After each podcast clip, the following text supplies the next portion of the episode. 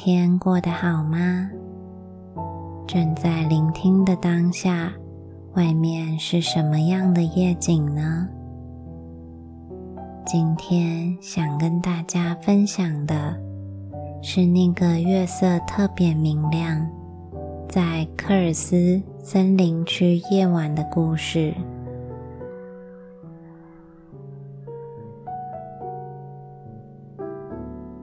全世界，但凡有教堂或礼拜堂的地方，就有牧师。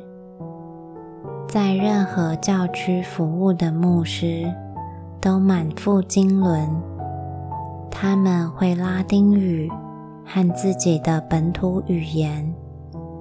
他用母语为托付于他的牧民服务，用拉丁语。将他在教区和教民那里获得的消息发往罗马，这样每年在罗马便汇总了来自世界各地的消息。但是我作为教区托付的警察局负责人。清楚的看到自己没有大学学历，所以我履行分内的工作，严密监控在我管辖区内发生的一切违法勾当。不仅如此，我尽量尽职的向自己、向市府、州府和部级机构汇报。当地的人在想什么？他们如何生活？因为有些过失往往距离重大的犯罪仅一步之遥。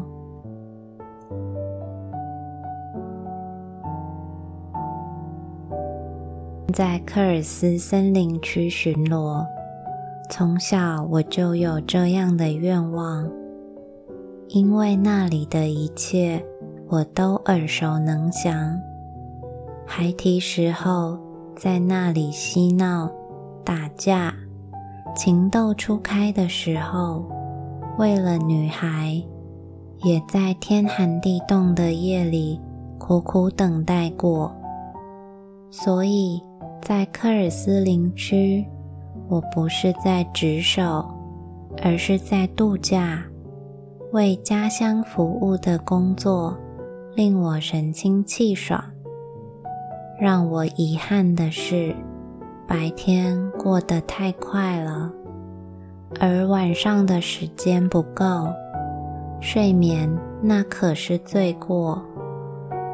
所以夜晚我在科尔斯森林的公路上巡逻，把巡逻车。停在旁边的小巷里，暗中竖起耳朵，听有谁经过，跟谁在说话。我感到非常幸福。这美丽静谧的大自然，又多么的冒险、刺激！漆黑一团的主干道上。骑自行车的人，有的打开车灯，有的不开。汽车悄悄地驶过灯火璀璨的哈宴卡餐厅。根据车子，我能判断里头大概坐了谁，哪位司机喝了黑咖啡，谁喝了啤酒，或者。不顾性命的灌了烈酒。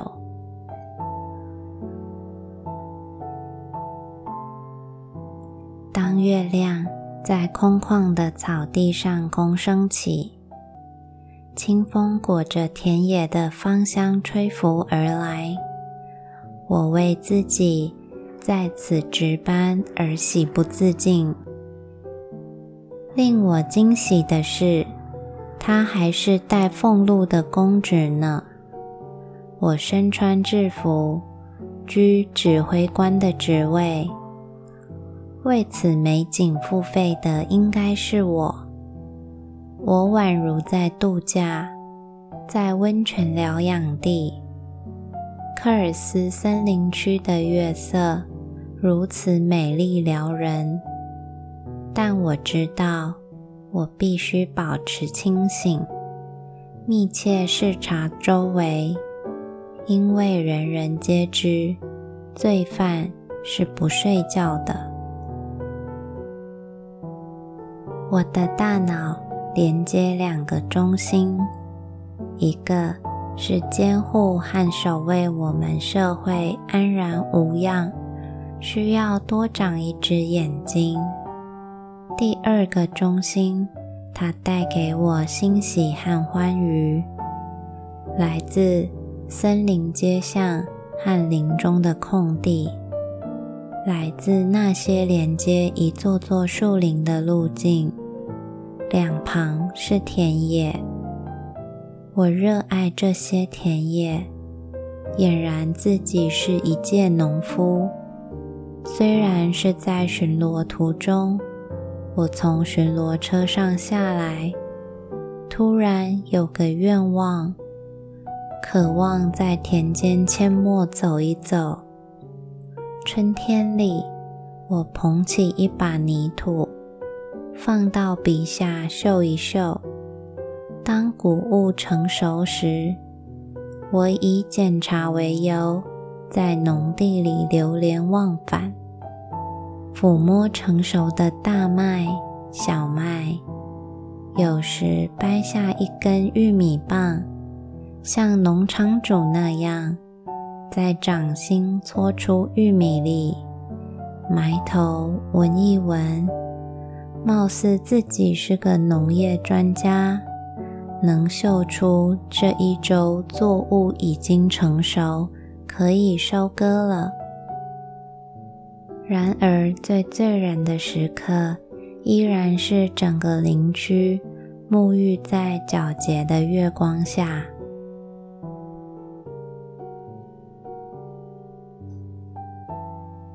我在执勤的时候。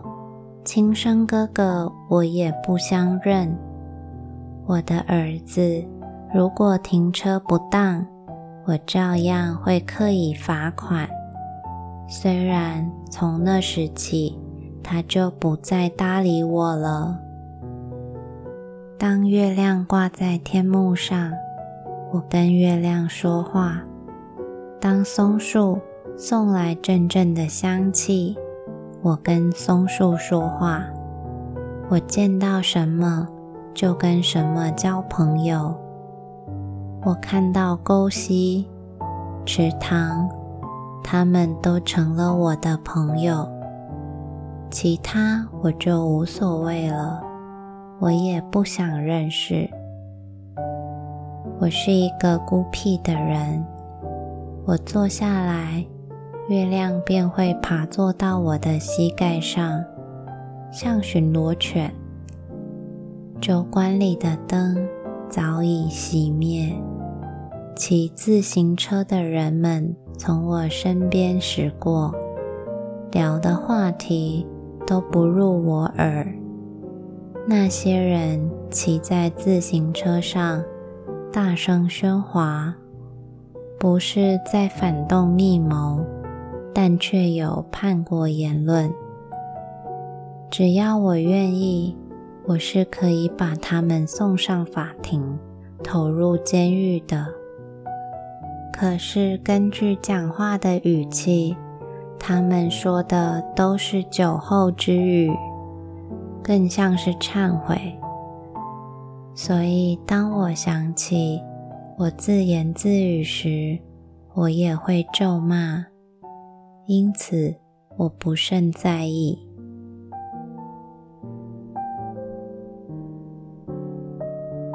我站起身来，走向月光下的酒馆。花园餐厅里，人们都睡下了。我拿起一把红色的折叠椅，放在马路边。我沉思片刻。使劲推开在眼前涌现的幻觉，幻觉里，妻子离我而去，儿子也不理我了。我看见自己孤独地坐在花园的折叠椅上，尽管强悍，然而形单影只。假如没有那一轮月亮，假如我不爱那些沟溪、松树、待收割的田野和耕地里散发的泥土清香，实际上我是没有一丁点幸福的理由。刚好相反，当我有时趣味索然时，总是把手放到胸前的奖牌和勋章上，他们赐予我力量。我安慰自己，事实上，所有那些获得最高荣誉的人，他们同样不幸福，大概也是妻离子散。然而，当他们看一眼奖章，幸福感就会油然而生，被人认同等同于幸福。于是我开始微笑，感到自豪，对自己很是满意。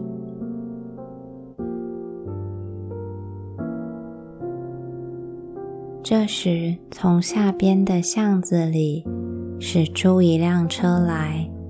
我认出那辆白色的卫星牌轿车，我知道这辆车除了药师吉姆拉，没有别人有了。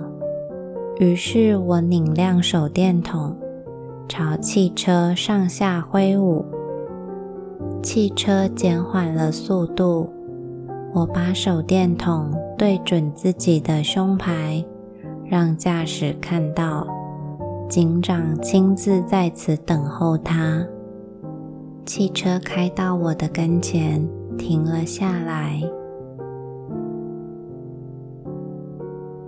吉姆拉摇下车窗，懊恼地说：“我需要下车吗？”我说：“吉姆拉先生，您坐着好了。您喝了多少杯葡萄酒？”多少杯呀？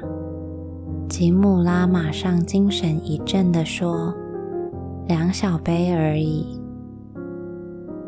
我不再说话，等着让他如坐针毡，以此来折磨他。周围是一片的寂静，夜色在橡树的枝叶间流连。白色的月光铺满地面，像椰奶一样。我说：“什么样的葡萄酒？是白酒还是红酒？”药师一脸痛苦地说：“红酒。”可我吃的很多，也喝了很多矿泉水。虽然他这么说，然而我还是看出来他没少喝。我说：“喝的不多，是吧？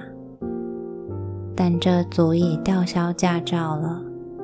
只是今天我心情还不错，那么就以罚款五百克朗了事。下车吧。”我看到药师从座位上起来都困难了，不是因为酗酒，而是想象五百克朗的罚款让他痛不欲生。他如同犯了风湿，颤颤巍巍。我很喜欢我的工作，但我讨厌有人因为罚款而崩溃的样子。我说：“把车锁好，身上带钱了吗？”他拿出钱包说：“没有，我只带了一百。”说着把钱包递给我。我说：“家里呢？家里有钱吧？”他点点头。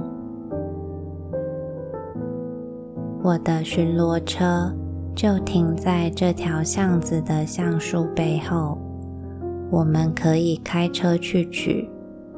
我走在前面，药师急拉着他的拖鞋，紧跟在后边，这让我感到开心。然后我们坐进车里，药师呜咽了一声，扭捏地说自己挣钱不多，是否能罚三百？我给他一线希望，对他说：“等到了您家再说吧。”接着开车驶向他家。药师进了他的别墅之后，他拿出一张张百元钞票，像是在拔掌心的刺。他拿出三百，我接过来，撕下收据放在他的桌上。然后我站起身，他的车钥匙在我手里叮当作响。我做出了决定，说：“现在您走路去取车吧，一路走下来，足够让你从两杯红酒里清醒过来了。”药师哀嚎说：“开巡逻车载我去吧，警长。”但我没有妥协。我握住门把，说：“我已经决定了，三公里的路程，您慢慢走，省得气喘吁吁的。但愿您的头脑重新清醒，走到泉远那里，可以喝点矿泉水。”我走出大门。下台阶，走向我的巡逻车。车身发出折折的闪光，幽幽的绿色、银色的镶边让车身缀满梦幻般的微光。我轻声自语：“科尔斯的总督，科尔斯的总督。”我没有大学学历，大家却称我为总督，这真不错，感觉很好。我一边想着，一边把手伸向胸口，抚摸胸牌，它们遮着我红彤彤的心脏的跳动。月亮。将我的影子拉得远远的，而克尔斯的林区夜晚还很长。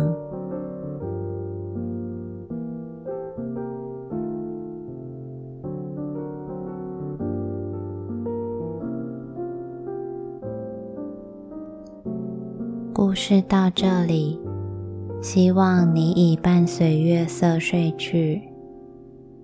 那么晚安，祝你一夜好眠。